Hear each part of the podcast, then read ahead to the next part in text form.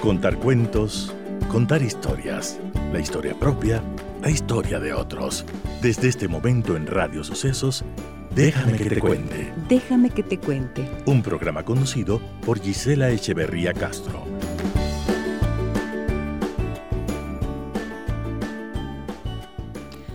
Amigas y amigos de Radio Sucesos, muy buenos días. Bienvenidas y bienvenidos a todos en esta mañana.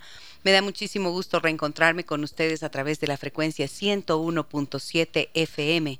Mi saludo cordial el día de hoy a quienes nos escuchan en www.radiosucesos.fm y a quienes nos siguen en, las redes sociales, en Facebook Radio Sucesos Ecuador, en Twitter e Instagram arroba Radio Sucesos S. Les saluda Giselle Echeverría.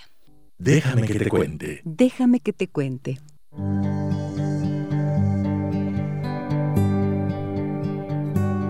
Líbranos del mal y no nos dejes caer en la tentación. Algo así dice una oración muy importante que corresponde a la tradición religiosa católica y cristiana, ¿verdad? Pues Em, líbranos del mal y tentaciones es, eh, son dos exposiciones temporales del Museo del Carmen Alto que tendrán lugar en esta Semana Santa. Y me pareció tan interesante la propuesta porque permite reflexionar y ya tuve una experiencia eh, muy grata conversando hace algunas semanas con Paulina Vega, educadora del Museo de la Ciudad. Y dije, bueno, me parece que podemos sacar cosas importantes y sobre todo cuestionadoras e interesantes en torno a estos dos conceptos. Líbranos del mal, una breve visita al infierno y tentaciones, nueva exposición temporal del Museo del Carmen Alto. Está también con nosotros en esta mañana María Gabriela Mena, coordinadora del Museo del Carmen Alto. Les doy la más cordial bienvenida. Paulina, buenos días, ¿cómo estás? Gisela, muchísimas gracias por la invitación. Súper bien y contenta de comentarles en lo, que nos hallamos ahora en el museo. Muy bien. Gaby, Gabriela o María Gabriela. Como tú quieras, Gisela, qué gusto estar aquí. Gracias por la invitación. Un gusto.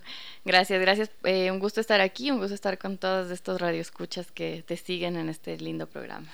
María Gabriela. Bueno, Gaby te voy a decir. Perfecto. Muy bien. Gaby es la coordinadora del Museo del Carmen Alto y como les digo, Paulina es educadora. Y entonces em, les preguntaba yo, ¿cuál es la formación que ustedes tienen? Y ellas me dicen, museólogas. Ah, chuta, digo yo. ¿Y eso cómo es? ¿Dónde se estudia para ser museóloga? ¿Cómo decidieron estudiar y formarse como museólogas? A ver, ¿quién me va a contar? Bueno, mi camino eh, fue entrar a trabajar, en, eh, a estudiar restauración de arte, que fue una pasión que tuve desde muy jovencita y mi carrera de base fue eh, una licenciatura en restauración y museología. Pero a los dos años menos, al año y medio de carrera, descubrí el universo de la museología, que no fue por el que entré, y vi que esto hacía que tenga sentido, esto de restaurar los bienes culturales patrimoniales hace que estén en buen estado, que se vean eh, bien, que tengan más durabilidad en el tiempo. Pero ¿qué pasaba con eso? Se quedaba guardado. Y de repente la museología hacía que esos bienes por los que yo sentía tanta pasión, con los que yo me conectaba, tanto desde su proceso histórico y toda la energía que llevan dentro, puedan tener sentido, ese sentido fascinante que tienen para mí, a través de esos otros lenguajes eh, de divulgación, digamos, de comunicación, de educación, de creación de sentido que nos permiten hacer los museos. Entonces me volqué totalmente a la museología, me enamoré de las dinámicas de la educación en museos, de eh, las experiencias de la parte comunitaria que tiene también los museos y pues desde ahí eh, seguí ese camino por la museología y aquí estoy como casi 20 años después. ¡Wow! Y contenta de estar en el Museo del Carmen Alto. Contentísima, estrenada en el Museo del Carmen Alto, de hecho, porque llevo tres meses trabajando en este espacio que enamora, que fascina, que tanto desde fuera, antes de trabajar ahí, yo vivía enamorada de este rinconcito tan encantador, pero ahora estando ahí dentro, pues eh, no sabría cómo explicarles toda la maravilla que implica em, habitar ese espacio y también poder eh, aportar para que ese espacio cada vez tenga más conexión con la comunidad. Y en tu caso, Paulina, ¿cómo fue? Ay, fue un camino Ay, yo siempre agradezco eso. Yo de, licenciatura soy comunicadora social y por azares de la vida entré a trabajar unos meses en el Museo de la Ciudad como guía. Y no sé si a alguien le ha pasado, esa es como una epifanía cuando dices, este es mi lugar en la vida. Mm, sí, claro. Llegó, llegó así como esa luz y dije, me enamoré, me enamoré de lo que empezó ahí en el museo y igual te estoy hablando como de desde hace 20 años quizá, que era un mundo totalmente nuevo y distinto para mí. Y más bien a mí lo que me llevó a estudiar fue la práctica, porque eh, pasé por algunas áreas, sobre todo en el tema educativo, eh, trabajando con comunidades, con los públicos, y, también sentía como debe haber como otras experiencias, y conocer otro tipo de herramientas y mi, y mi interés principal para estudiar museología de la maestría fue como confrontar esos dos mundos, entre lo que dice la teoría y lo que en realidad pasó en la práctica o lo que yo viví en la práctica. Entonces para mí fue como ese, como ir descubriendo un camino para, para poder ponerlo luego en, en, lo que estoy haciendo ahora. Muy bien, ahora yo he visto que a partir de la, del trabajo que ustedes están proponiendo en el Museo de, del Carmen Alto, pues Em, veo que ustedes están preparando muestras que son más bien de carácter conceptual, ¿no es cierto? No es solamente que uno va a un museo, o sea, vas a visitar un museo y te paras a ver, por ejemplo, si es que es un museo donde tienes obras de arte pictórico, entonces verás todo el arte pictórico y te darás la vuelta y saldrás, ¿cierto? No importa cuánto te tome el recorrido, si te vas a quedar en el Vaticano, en la Capilla Sixtina, bueno, ahí unas cuantas horas mirando mirando al techo, ¿no es cierto?, para ver eh, la maravilla de, la, de, esta, de esta producción artística, pero llega un punto en el que te fuiste, ¿no es cierto? Ya te vas, siempre va a ser eso, una visita para ver algo estático. Pero veo que ustedes están promoviendo algo que tiene que ver con la interacción, con la interactividad y con un concepto debajo. Entonces, es así, ¿no? Así es, sí. Muy bien. Indispensable. Bien, ahora, yo pienso cuando veo, líbranos del mal, una breve visita al infierno. Y esto es en el Museo del Carmen Alto. A ver. No, no. Este es en el Museo de la Ciudad. ¿Este es en el Museo de la Ciudad? Sí. ¿Cuál? El, Líbranos, del Mal. Ah, ok, ok, muy bien. Perdón. Entonces, eh, Líbranos del Mal, una breve visita al infierno. ¿Qué hay de esto? ¿Cómo así colocar eh, el concepto de culpa y del miedo, los castigos, por ejemplo, que son propios de la Semana Santa? Em, fue fueron conversas. De hecho, la preparación de las actividades educativas que llevamos en el Museo de la Ciudad tienen una conversa de un poco más de un año. Y para nosotros es importante eh, también ser reflexivos y cuestionar ciertas, eh, ciertas acciones, ciertas prácticas que están ocurriendo en el presente eh, y haciendo como un vínculo de, de, dónde viene, de dónde viene lo que estamos viviendo, cómo hacer ese contraste con, con el pasado. Y pensando en la Semana Santa, eh, nosotros tenemos una agenda que las fechas emblemáticas o fechas destacadas, nosotros tenemos una actividad. Ahora, en la Semana Santa pensamos, ¿cómo es posible entender el tema de la culpa el tema del miedo sin relacionarlo con la conquista. Para nosotros fue muy importante hacer esa relación. Entonces, cuando pensamos en la, en la conquista, pensamos también como en esos cambios de esas prácticas y formas de entender el mundo. Y cómo esas prácticas que se fueron construyendo con el nuevo mundo también eh, eh, son los hábitos que tenemos ahora, son las formas de pensar que tenemos ahora, son las prácticas que tenemos ahora. Pero muy pocas veces reflexionamos o somos críticos de cómo adquirimos esas prácticas o con base en qué. Entonces esta propuesta que tenemos es un recorrido por algunos espacios del museo que tienen que ver con el tema eh, de cómo se va construyendo a través de las imágenes, eh, como estas imágenes más pedagógicas, ¿no? Como se utilizaban en el siglo XVI y el XVII, cómo a través de la imagen tú vas comprendiendo el mundo religioso. ¿Cuáles imágenes, por ejemplo? Tenemos una imagen del Calvario. Vamos a visitar una imagen del Calvario. Eh, vamos a visitar una imagen de Mariana de Jesús también. Y el infierno, que es lo que llama la atención. De hecho, tenemos una, una representación del infierno eh, que forma parte de la sala del Museo del siglo XVII. Y la intención es como como tú decías hace un momento, de hecho, muchas personas pasan por ahí y dicen, ah, los guaguas se asustan, o sea, es una cosa muy, muy extraña la relación que tienen las personas con esa imagen. Y lo que nos interesa más bien es como ir desmenuzando cómo se crea esa imagen y para qué sirve. Ok, aquí, aunque las dos están en, en distintos espacios, ¿no es cierto? En el Carmen Alto está María Gabriela coordinando y Paulina Vega como educadora acá en el Museo de la Ciudad con esta obra. Pero quiero hacer el diálogo como en torno a los conceptos. Y entonces pienso, em, ¿les asusta ese cuadro del infierno o no?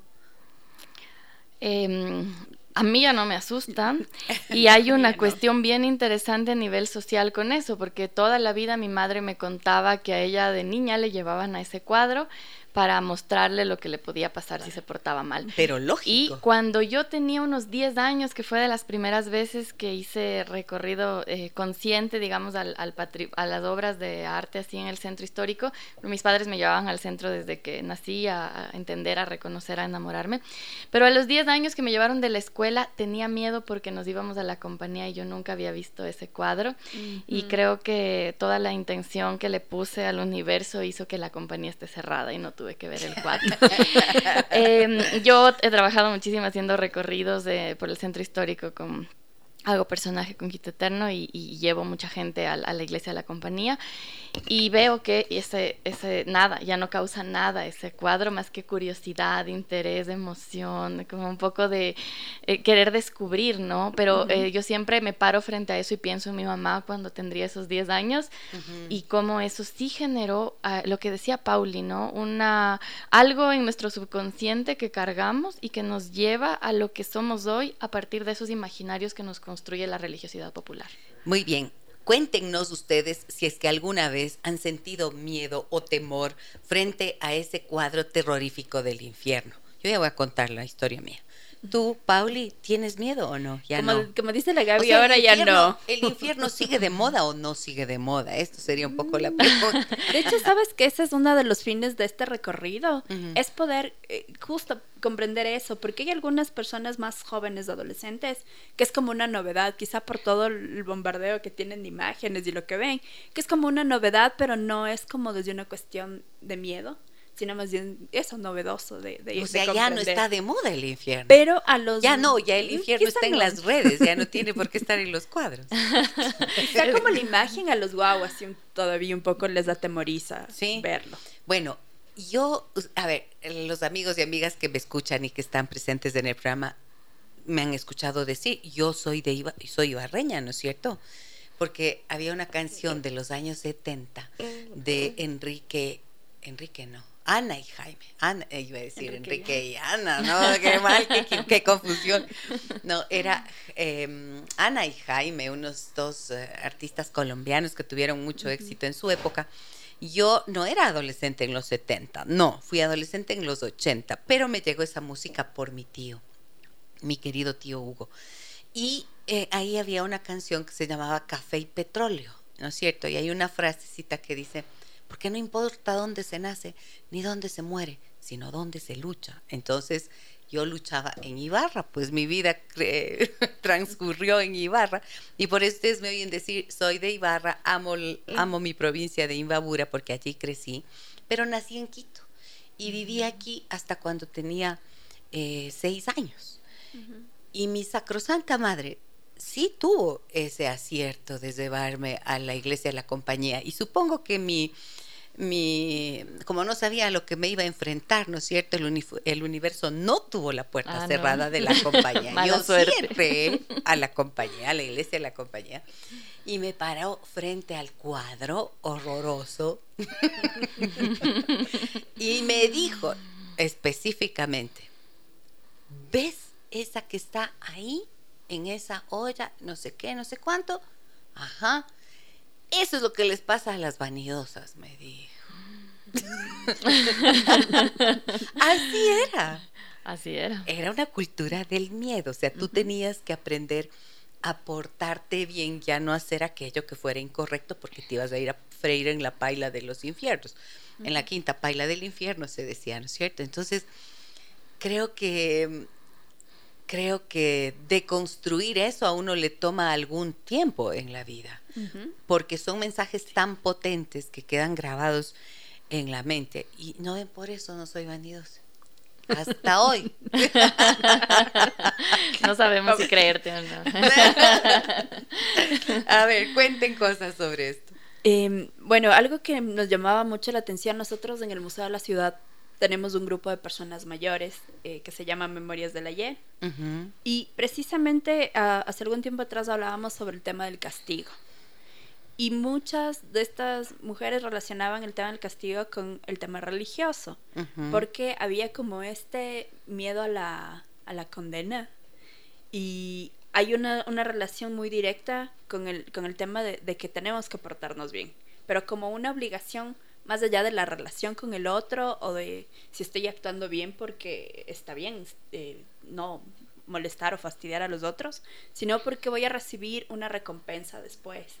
Entonces, en estas relaciones que hemos ido comprendiendo sobre este tema, no, nos interesa eso, por ejemplo, cómo sabemos si nos portamos bien, entre comillas, porque es una obligación moral o es una forma de disciplina que hemos aprendido, o en realidad porque queremos establecer relaciones armoniosas eh, con los demás? Es una pregunta que surge también dentro del recorrido y que lo hemos aprendido precisamente por estas relaciones con otros grupos dentro del, del museo, ¿no? Qué interesante la pregunta. O sea, ¿te vas a portar mal o bien? ¿Te vas a portar bien para evitar irte ahí a la quinta paila del infierno?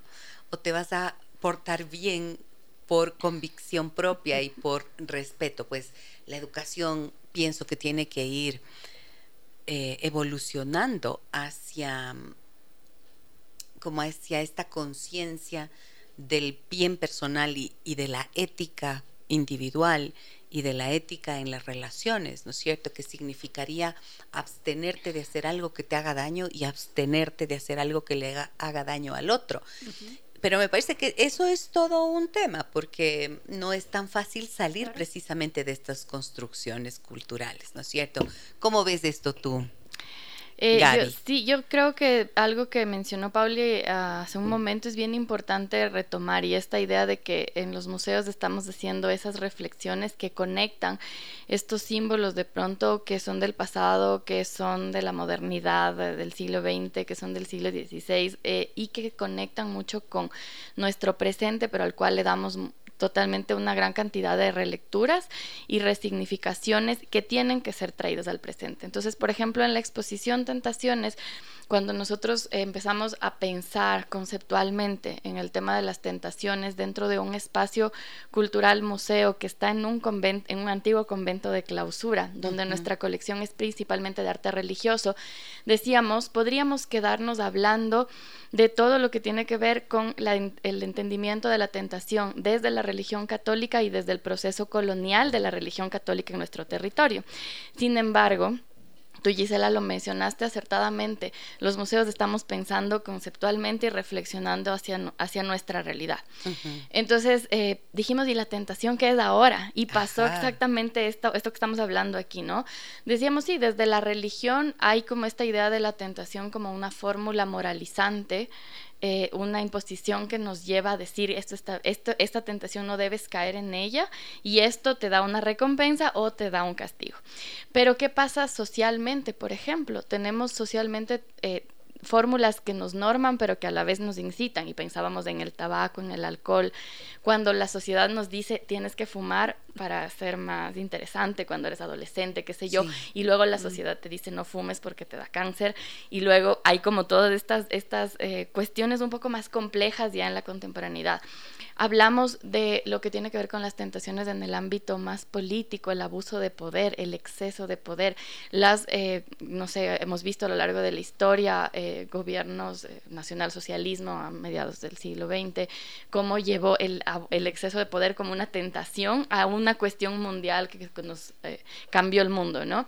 Y nos, llevamos, nos pusimos a reflexionar en el presente, en el muy presente, y decíamos, ¿qué pasa hoy con las tentaciones? Y aquí lo relaciono con qué pasa hoy con el infierno con estos jóvenes que están en internet, que, tienen otro, otro eh, input de imágenes Y entonces decíamos, hoy la tentación, de hecho, es un arma de seducción comercial que nos incita al consumo. Y de hecho la tentación es una cuestión que no nos damos cuenta nunca, pero se utiliza para que queramos comprarnos el último celular, para que queramos vestirnos como este personaje que nos muestran en la en el comercial y queremos caer en la tentación para eh, caber en esta sociedad que nos impone unos ciertos modelos y unos ciertos sistemas de consumo. Entonces, todo eso se puede reflexionar si es que no nos quedamos en lo que tú decías, Gisela, una eh, exposición de pinturas que voy a ver y digo qué bonitas eh, y salgo y ya, sino que estas, estos bienes culturales, estas obras de arte, estos espacios patrimoniales conectados con el presente nos invitan a ese tipo de reflexiones y entender pues dónde estamos parados el día de hoy. Me encanta la propuesta porque eh, todo lo que pueda ser productos culturales o comunicacionales orientados a despertar la reflexión, a propiciar la reflexión e ir hacia un cuestionamiento de lo que vivimos, ojalá para reencontrar una manera propia de vivir en base a unos eh, valores construidos desde lo que es importante para nosotros, pues aporta notablemente a empujar un poquito la conciencia colectiva, ¿no es cierto? Y claro, en momentos en los que estamos metidos ahora, eh, pues es complicado, ¿no es cierto? Ahora voy a preguntar así, porque, porque como me voy a perder la oportunidad de decir cuál es tu mayor tentación. a ver, Pauli. Mi mayor tentación. Chango, si tengo que caer en un pecado es la gula, creo yo. Creo que es la comida, la comida, la fiesta. La, yo también, yo también voy a decir. No voy a negar. Creo que es, la mayor tentación. Creo que es uno de los placeres más bonitos que uno puede experimentar. A ver, cuenten, confiésense, por favor. Aquí. Sobre todo porque compartes, o sea, es un placer compartido. Puedes estar con, con tus panas, no sé, me gusta eso. Claro. Te gusta incitar al pecado, Pablo. No sé si incitar o acompañar o ceder. es, una cuestión de toma de decisión finalmente, ¿no? Es saber y decidir desde dónde voy o no voy a, caer en la tentación. Y en nuestra exposición tenemos un espacio para tomar la decisión, para ver por qué camino te vas. Eh, y justamente pensando en, miren lo que le pasó a la Pauli, ¿cuál es tu mayor tentación? Y nos lleva a decir mi pecado. Mi pecado, Entonces pues. Directamente lo relacionamos con nuestro bagaje cultural eh, católico, sin embargo estamos también eh, inmersos en nuestro día a día no católico, digamos, eh, con la tentación. Por supuesto, claro que sí, es que me parece tan interesante porque el concepto del pecado, no importa que ya seas una persona que supuestamente trascendió, está en el lenguaje, está en la cultura, está en en nuestras costumbres, ¿no es cierto? Y cuando tenemos una tradición en la Semana Santa eh, católica, como se vive con tal fuerza en el Ecuador, ¿no es cierto? Y en el centro de Quito, en donde se hacen tantas actividades en conmemoración de, vaya, eh, pues tenemos que pensar cuáles son los imaginarios que todavía están presentes allí, ¿no es cierto? Y la tentación, el pecado, imagínate, a uno le dan un, Landre me trae un pastel por mi cumpleaños, digo, bueno, voy a pecar un poquito. Ahí está. Un poquito, es un pecadito, nada más, es chiquito. Pero entonces, em, lo que tú decías hace un rato también me parece muy interesante, eh, Gaby.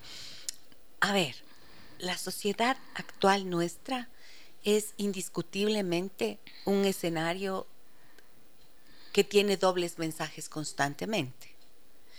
Por un lado te presenta la tentación que tú decías, el gancho, ¿no es cierto? O sea, tienes que mm, comer esto y vas a ser feliz, pero entonces tienes que tomar esto para adelgazar todo lo que engordaste por haber comido y hacerte feliz durante un, un instante y eh, tienes que verte de tal forma porque tu silueta así va a ser bella, pero entonces luego tendrás que acudir al psicólogo, al terapeuta para eh, curarte los daños emocionales que la restricción a la que le hayas sometido a tu cuerpo, por ejemplo, puede haberte generado, ¿no es cierto?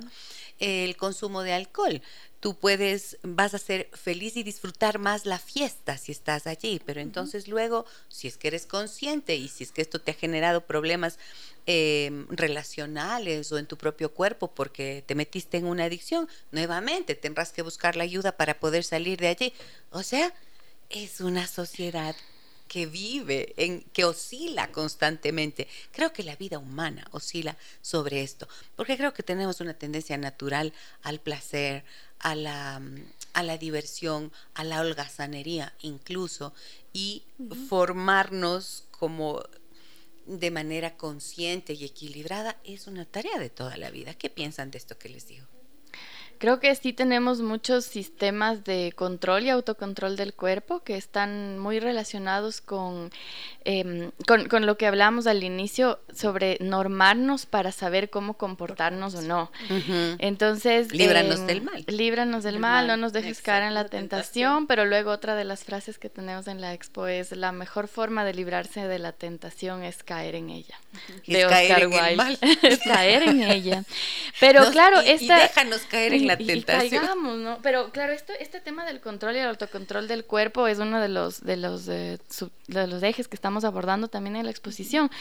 Porque mira cómo naturalmente llegó el tema a la mesa, por eso también llegó naturalmente a la exposición y nos damos cuenta cómo hay inclusive desde esta normativa social, religiosa del Estado, por eso vamos a exponer un manual de Carreño del siglo XIX junto con la Constitución del 2008 eh, para me parece que debería actualizarse este manual de carrera. Cómo nos norma, ¿no? Bueno, digamos, estamos reflexionando en cómo el, nuestro cuerpo y nuestro comportamiento en el espacio está normado y cómo luego nosotros nos autonormamos el cuerpo y a veces nos hacemos daño. Entonces tenemos eh, una obra de Mariana de Jesús flagelándose junto a una imagen de una mujer anoréxica que se autoflagela en ese sentido exactamente en el que tú dices. O sea, estos códigos de, comportamiento católico en su momento con Santa Mariana de Jesús haciéndose daño al cuerpo porque quería alcanzar algo que la, norma le estaba imponiendo para caber, digamos, en ese lugar donde necesitaba que, eh, entrar se repiten ahora y entonces me niego a, la alimentación y rechazo mi cuerpo y destruyo mi cuerpo a través de esto porque hay todo un proceso social atrás que está normándome, diciéndome y confundiéndome, como tú dices. Qué interesante. ¿Tú qué dices de esto, Pablo? Precisamente nosotros queremos abordar el cómo de eso. Es como esos mecanismos se han hecho tan internos en nosotros que tenemos incluso desde nosotros mismos esa ese como ese policía interno que te dice está bien, está mal, compórtate, no lo hagas, incluso que te, te, reprime un montón de acciones, ¿no?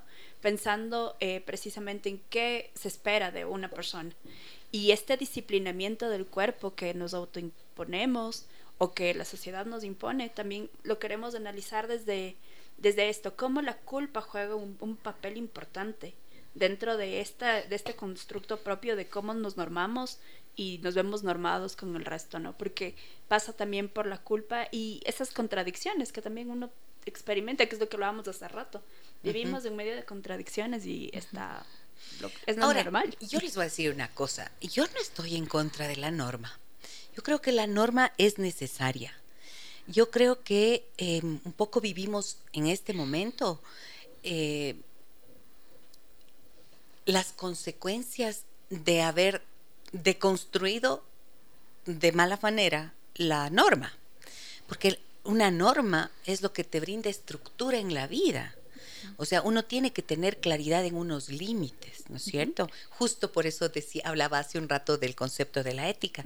Esa es la que te debería decir, esto es correcto, esto no, esto es apropiado, esto no, puedes llegar hasta aquí, hacia allá no.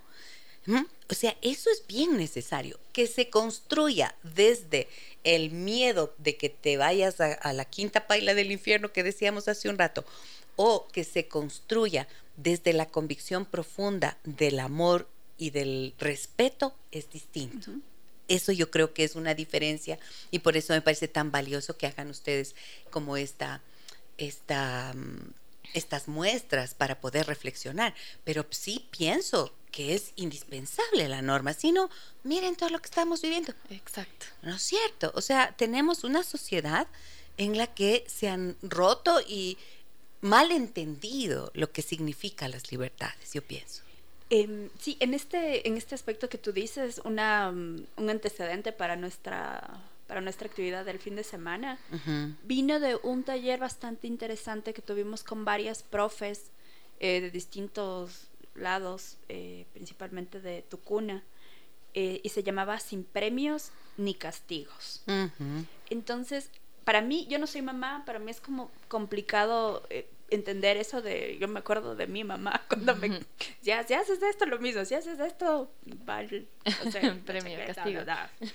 Pero, eh, digamos, de las nuevas formas de ver ahora es cómo tú puedes llegar a entender esa relación con autoridad sin necesidad de que te reprimas o que no puedas expresar tu opinión o que sea desde el miedo.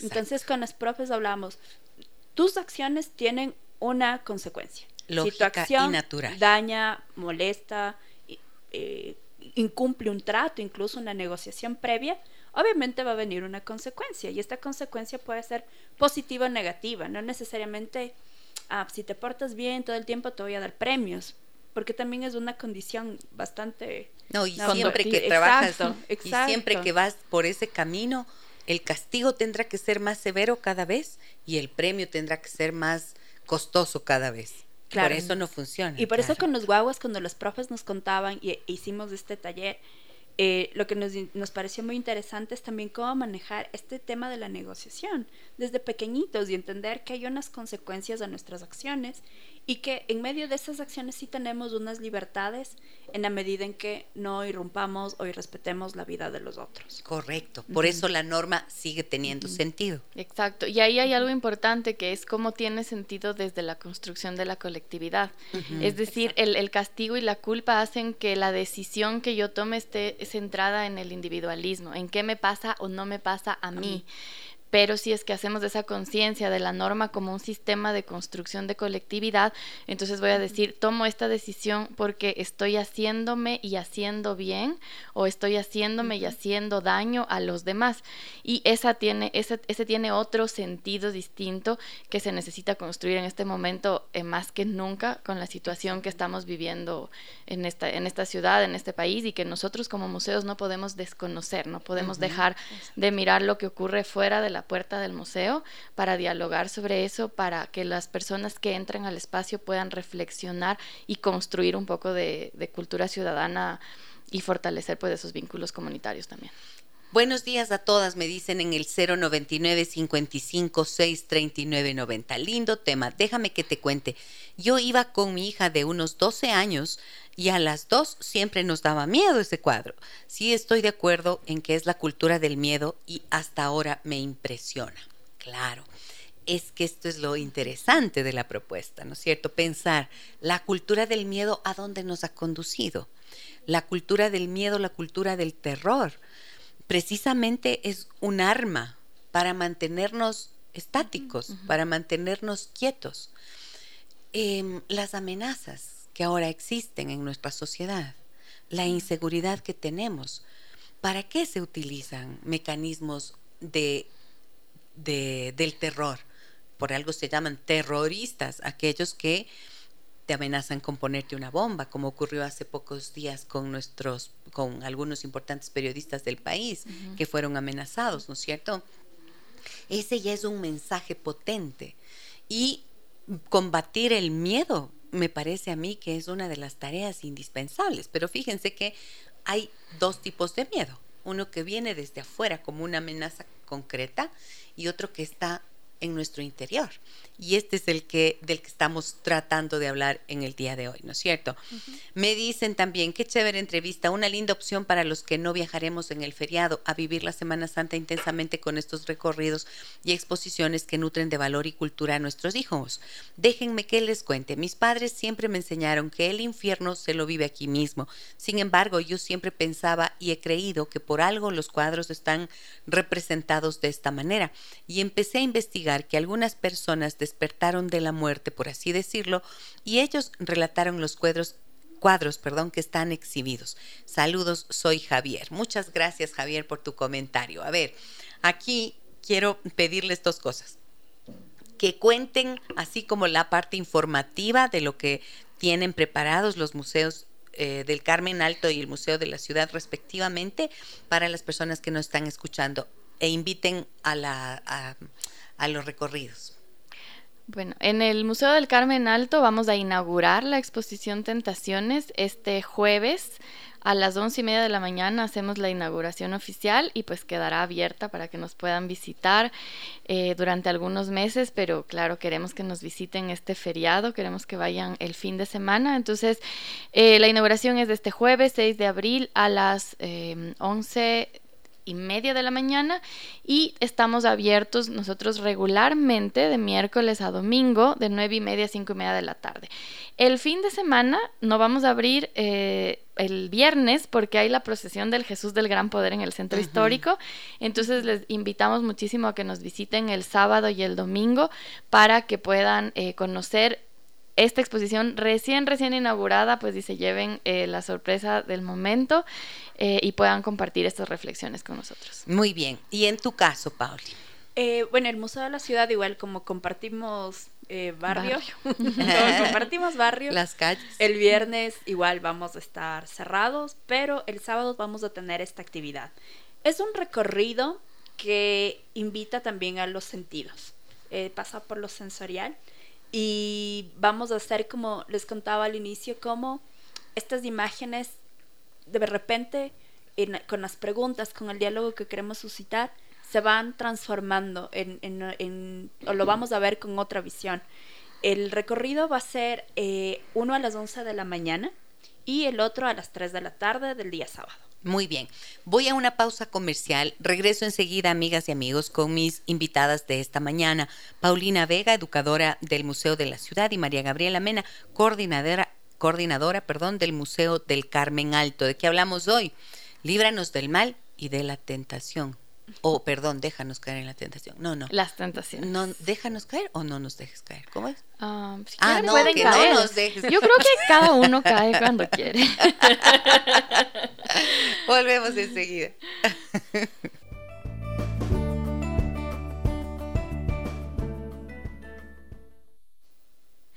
Mi madre siempre me ha dicho que la pereza es la mamá de todos los pecados. Por eso siempre trato de ganarle al día y aprovechar eh, al máximo el tiempo. Saludos, excelente programa como todos los días. Soy Ligia. Sí, no, esa puede ser la pereza, la gran tentación de quedarse viendo por mil horas la televisión, Netflix, las series. ¡Qué horror! De no levantarse en la mañana, llegar tarde a la entrevista. ¿eh? ¡Qué fatal! Creo que lograste vencer esa tentación. Todos los días tengo que vencer esa tentación, pero esa es la mía, quedarme dormida cinco minutitos más. Ah, sí. Y no, no caes, no sucumbes. Eh, no se puede. no hay cómo. Pero cuando se puede, sí, sí caigo. El fin de semana caigo en la tentación. sí, caes en la tentación. ¿Y tú? Yo también quisiera hacer la pereza. unos cinco minutitos más. ¿En serio? por lo menos unos cinco más. Pero no, como dice la Gaby, a veces pero sí o no, que la pereza es la madre de todos los vicios. ¿Qué nos dice Es, es triste porque ¿Qué nos dice el arte religioso sobre esto? Bueno, yo no le voy a hablar desde el arte religioso, pero quisiéramos que sea, pero en cambio en este mundo andamos viviendo en la sobreproductividad. Mm. Entonces andamos necesitando todo el tiempo hacer, y yo soy culpable de eso. Sí. Eh, de, hago una cosa, otra cosa. Estoy un momento en calma, estoy un momento en, en silencio y ya no siento, que algo está pasando, ¿no? Y por ejemplo ahí en el convento del Carmen Alto yo reflexiono mucho sobre esto, ahí conectando con este espacio patrimonial, un convento de clausura. Más de 350 años fue eh, todo el espacio convento de clausura y sigue siendo convento de clausura en las alas que no son museo. Em, y de repente ese espacio sí transmite una energía un poco más de calma, no de, no de pereza, sino de pausa. De serenidad. Y creo que eso necesitamos a veces porque la sobreproducción en la que nos mete el mundo del consumo y del capital actualmente, hace que no tengamos un momento para detenernos a, la contemplación, a nosotros mismos. Y justamente una de las herramientas liberadoras que les hemos llamado en la exposición eh, para vencer la tentación o para saber qué, qué decisión tomar frente a la tentación es como encontrar ese estado de conciencia, ese estado de, de serenidad para saber qué hacer. Y justamente habíamos vinculado esto tanto desde el lado religioso por justamente nuestra, nuestra colección y nuestro nuestro espacio patrimonial, pero también desde el mundo contemporáneo. Entonces tenemos el libro de ejercicios espirituales de San Ignacio de Loyola como una fórmula para encontrar ese estado de paz y conciencia y vamos a hablar también ahí sobre la meditación y sobre estas otras fórmulas del mandala, los, los, los cánticos estos audios que nos hacen encontrar ese estado de serenidad que sí es importante, ¿no? Entonces a veces esos cinco minutitos más en la cama tal vez nos dan la oportunidad de tener un momentito de, esa serenidad que se sale del mundo tan ajetreado que tenemos hoy en día. Esa es una de las recomendaciones em, más importantes que yo suelo dar muchas veces a mis consultantes. Es como aprender a incorporar ciertos hábitos que te ponen en contacto contigo mismo, llámese oración, llámese meditación, pero ese momento de calma del que tú hablas, que siempre está en nuestro interior, ¿no es cierto? Y que en un mundo, en un mundo tan convulsionado como el que vivimos y con esa sobreexigencia, porque es una sobreexigencia en la que hemos caído a propósito de que la pereza es madre de todos los vicios y uno se levanta ahí, uh, con el chip interno ahí de mi papá me decía, busque oficio, hijita, busque oficio, ¿no es cierto? Busque algo productivo que hacer. Y yo no sé, queda para siempre con ese, esa voz ahí metida en la cabeza y no logras apagar nunca el motor. Y esto te lleva a niveles de tensión que, que por supuesto nos enferman. Y mm, sí, sabemos que, que, el mundo actual es así y que tenemos unas imposiciones de... Eh, que pueden ser externas, pero también las propias, ¿no es cierto? Que son las más crueles además, y que no nos es tan fácil detenernos. Pero creo que justo de eso se trata, de que paremos en algún momento. A propósito de algo como lo que tú nos estás compartiendo, visitar el Museo del Carmen Alto, ponerte en contacto con estos, eh, vaya, con estos eh, escritos de San Ignacio de Loyola. ¡Wow! O sea, es como decir, el mundo también es esto, ¿no es cierto? La contemplación es un ejercicio maravilloso. Y tú, eh, nosotros partimos de, o sea, al entender ahora esa presión de, de producir también como una, digamos, como un efecto de todo lo que ha venido eh, forjando el sistema, sobre todo pensando en términos del capitalismo, y cómo el hecho de descansar también nos genera una culpa enorme. Ajá. Como nosotros no podemos parar porque, como tú decías, a mí mi papá me decía que me ponga a hacer algo. Productiva, porque si soy improductiva es que no estoy funcionando dentro de un sistema, una sociedad que se espera de mí. Entonces, incluso muchas veces cuando nos quedamos viendo la tele, por último, cuando sabemos que es un minuto de descanso, nos sentimos muy culpables porque no estamos haciendo lo que se espera en términos de productividad. Y esto es también como un cuestionar que cuando a la final esperamos del fin de semana, es como una gratificación a toda la sobreexplotación que hemos tenido entre semana. Y aún así no lo podemos disfrutar porque estamos pensando en que ya mismo es lunes. Entonces eh, también se generan como unos patrones ahí internos, ¿no? Que es lo que hablábamos hace un ratito cómo estás tú mismo construyendo tu discurso de qué tengo que hacer, cómo tengo que actuar, por qué tengo que portarme de esta, de esta forma. Pero son patrones y son hábitos que han sido construidos desde unas prácticas que vienen desde hace mucho tiempo. Claro, entonces no es lo mismo, pues mi padre que fue, que nació en 1926, o sea, ya casi un siglo, ¿no es cierto? Y mm, que fue, por lo tanto, fue educado por una madre que nació en el siglo XIX. ¿Mm? Exacto. No es lo mismo. Para ellos era un sentido, el de la exigencia, la rectitud, la templanza. Eran virtudes, ¿no es cierto?, que se tenían que cultivar.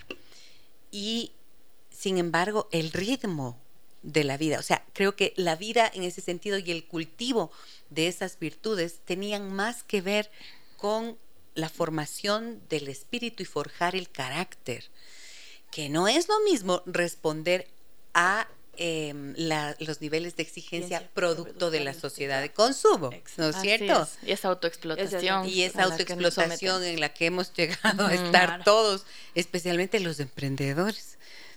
Exacto. Los emprendedores quieren perderse la oportunidad de ser empleados porque dicen no quiero depender de nadie. Pero vaya que cuesta muchísimo trabajo ser emprendedor y terminas trabajando más que cuando tienes un horario eh, de tal hora a tal hora y te pagan mensualmente algo. Medianamente fijo, ¿No es cierto? Algo, medianamente fijo. algo que puede ser fijo si es que estás en un lugar de responsabilidad, ¿no? Ya creo que es súper importante ver las fuentes de la exigencia. Exacto. ¿No es cierto? Porque yo sí creo que uno tiene que tener un nivel de exigencia que te permita ser productivo, hacer las cosas con responsabilidad y con calidad, pues. Totalmente. ¿No es cierto? Y no llegar a la tiranía que hemos llegado.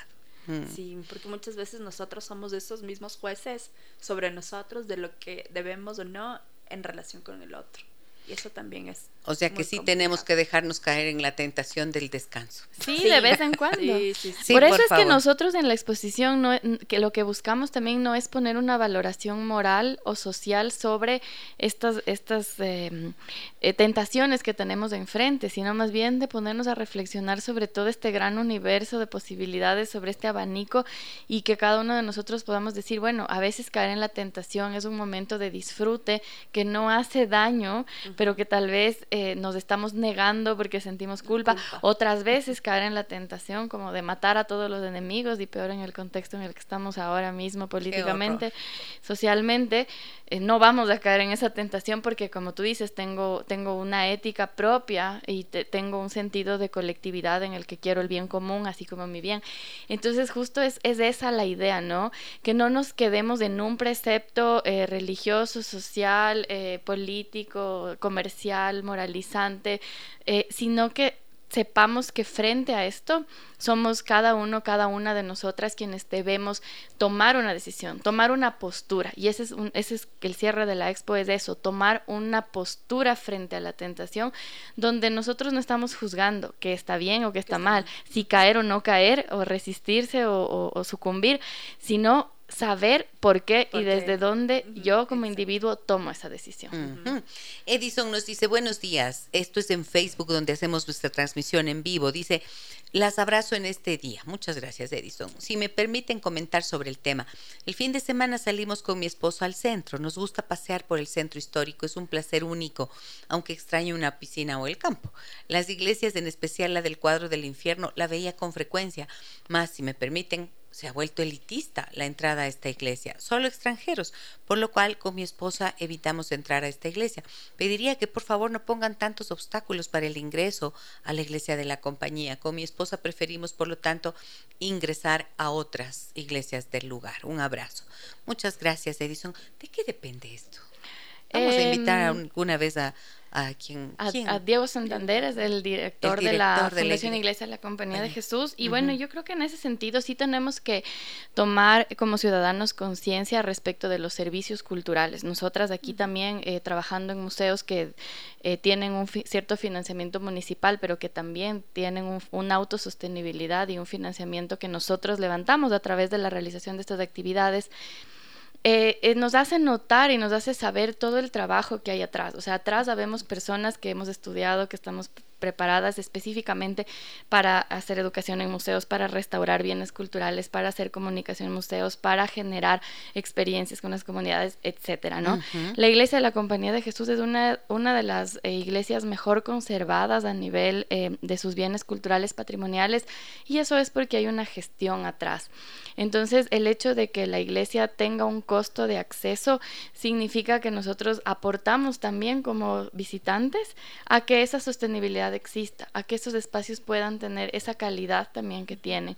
Y eh, algo que es muy lindo en esta ciudad es que el patrimonio cultural no está muerto como eh, una, un cascarón para verlo, sino que hay también un patrimonio vivo alrededor de eso. La iglesia de la Compañía de Jesús, como todas las iglesias del centro, siguen siendo lugares de culto y también se puede acceder de forma gratuita cuando hay ceremonia, cuando hay misa. Entonces en la compañía, no sé si todos los días, estoy segura que los sábados a las 4 de la tarde, cuatro y media, hay una misa y la gente puede acceder a, a, la misa porque es un espacio de religiosidad vivo. Pero cuando nosotros vamos a admirar estos bienes culturales, cuando vamos a la exposición del Museo del Carmen, cuando vamos al recorrido del Museo de la Ciudad, estamos, estamos es como cuando vamos al cine. Nadie, nadie se niega a pagar una entrada por ir al cine. Sin embargo, nos pasa mucho cuando es de servicios culturales, museos, centros culturales, espacios patrimoniales. La gente suele exigir gratuidad, pero ¿y cómo lo sostenemos? Ajá. Sí, sí, sí. Yo creo que esto es muy importante, lo que acabas de decir. Hay que comprender que, que a ver, ¿cómo diríamos? A veces le damos, miren, es tan facilito que es pagar una entrada, como decías, al cine. O no sé cuánta plata se te puede ir eh, tomando cerveza, comprando cerveza, ¿no es cierto? Pero miren ustedes, o sea, las entradas al museo del Carmen Alto, por ejemplo, cuestan cuatro dólares para adultos y dos para estudiantes con un carnet de 12 años en adelante. Niños y niñas de 3 a 11 años pagan dos dólares son dos dólares, o sea, no son 20 dólares, ¿no es cierto? Claro, o sea, si tú vas a, un museo eh, fuera del país, un ingreso te cuesta que 50 euros, 30 euros. 15 euros, 20 15 euros, 20, no sé. Pero quiero decir, es importantísimo hacer una valoración también de eso. Y claro, lo que dijiste, si quieres entrar puedes ir a la misa. Me parece eh, bello este concepto, ¿no? Claro, son espacios que están vivos porque hay un culto religioso que está permanentemente abierto a todos. Tomando en cuenta lo que dice la Gaby, yo creo que también ha habido como un consenso, creo yo, al menos desde la fundación, de pensar que también las economías eh, más populares o las economías no son como, no todos pueden hacerlo Imagínate una familia de cuatro personas, papá, mamá, guaguas, no sé. Eh, muchas veces igual tienes que valorar. Como fundación también se ha visto ¿no? la, la posibilidad de hacer promociones de algunos fines de semana, de tener días libres o de la entrada gratuita. Nuestro próximo día libre va a ser en mayo, que es el Día Internacional de los Museos. Ah, Buscamos espacios también para que sí pueda haber un acceso, digamos, masivo, pero también pensando en las necesidades que tiene el sector cultural y más ahora, ¿no? Muy bien. Lindo programa, me dicen gracias por estos espacios de apertura a los temas culturales. Qué importante como padres poder compartir estos recorridos con nuestros hijos, lejos de la tecnología y viajar al pasado para conocer la historia. Sí, bellísimo, ¿no?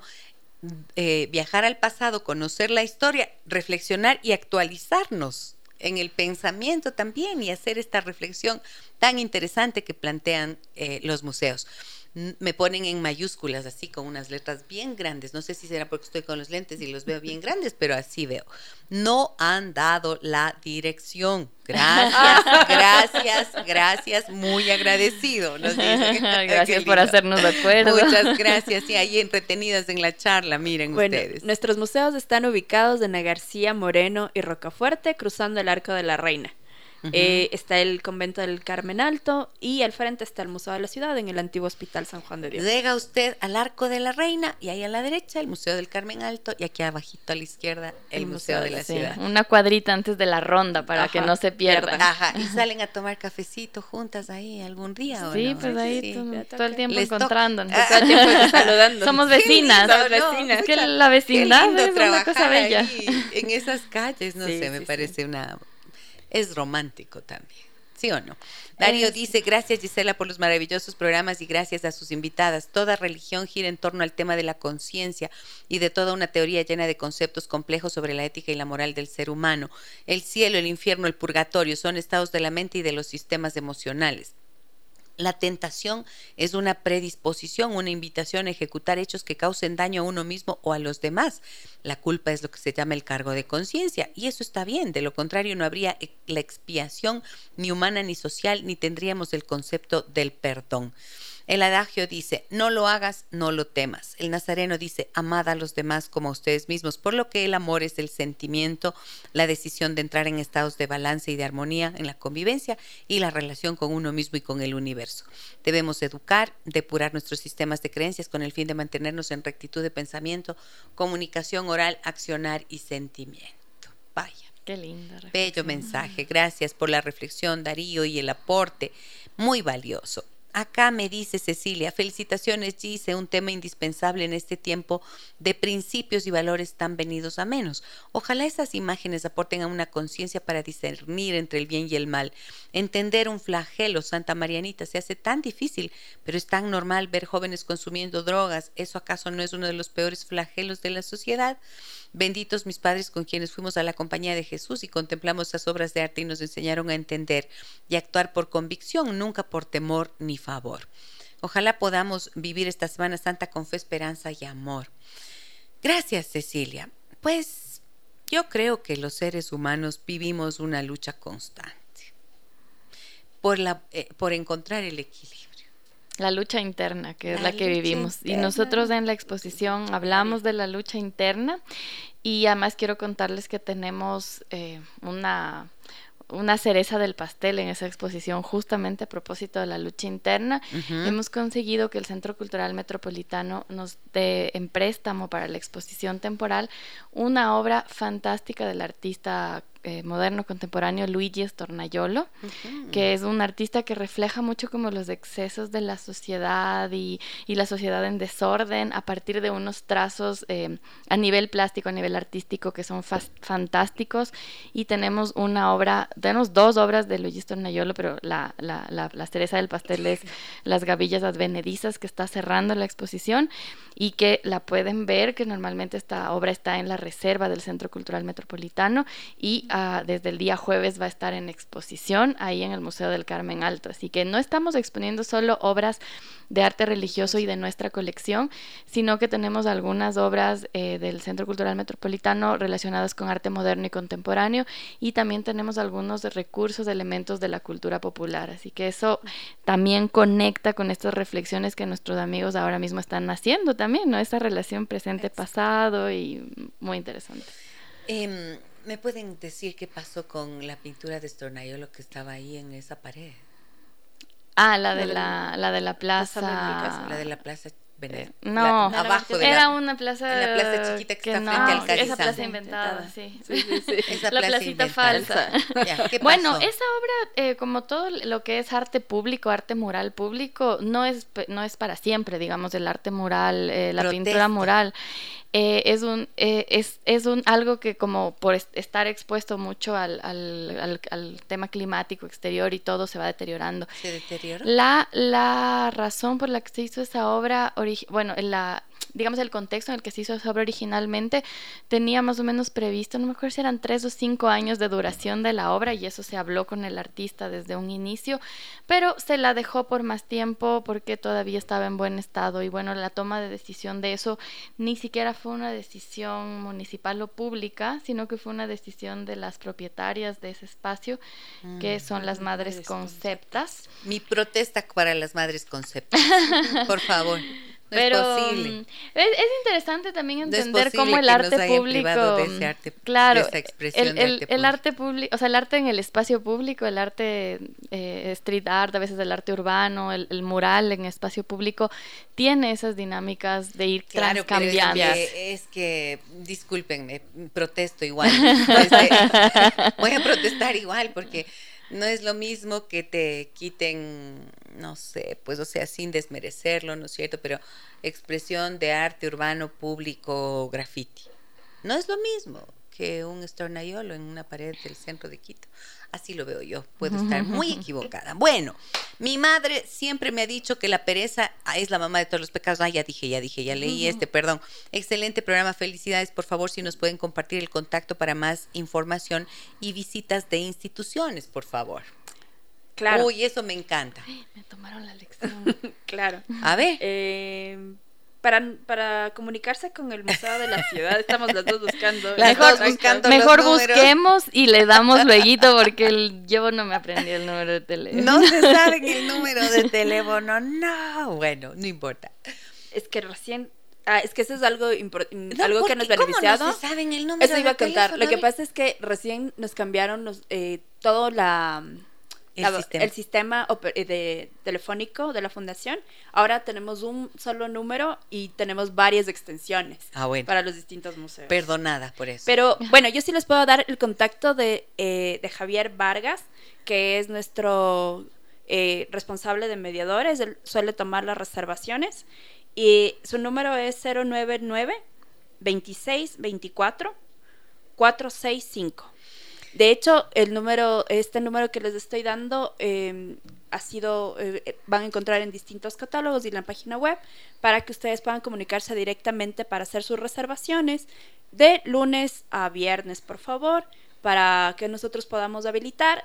Eh, tenemos reservaciones, les cuento que este mes hasta el 26 de abril ya estamos un poquito llenos, pero en las tardes todavía tenemos algunos espacios. Eso habla de la buena salud de los museos y de que el trabajo que ustedes están desarrollando tiene sentido, tiene un propósito y se cumple. Qué bueno, les felicito de verdad por hacerlo. ¿Vas a darnos el dato, Gaby? estoy esperando que me manden, pero oh, eh, sí, en el Carmen, luego igual en el, en el Museo del Carmen Alto tenemos también, eh, me encanta que pidan esto de reservas para instituciones, porque nosotros de hecho estamos implementando recientemente el programa para escuelas y colegios también, que tenemos con diferentes temáticas y contenidos cada mes. Eh, y queremos así como invitar mucho a que se active esta visita de instituciones, porque eh, esto también hace que los espacios, como tú dices, estén mucho más vivos, mucho más habitados.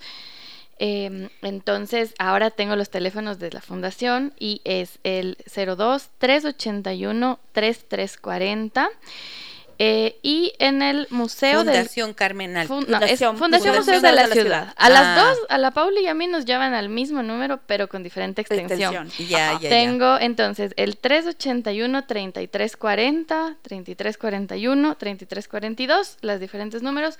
Y para las eh, reservas en el Museo del Carmen Alto pueden comunicarse a la extensión 4005. Y para las reservas en el Museo de la Ciudad está la extensión 3002 y 3006. Muy bien, ahí está la información completa. Em, ha sido muy grato charlar con ustedes. Gracias.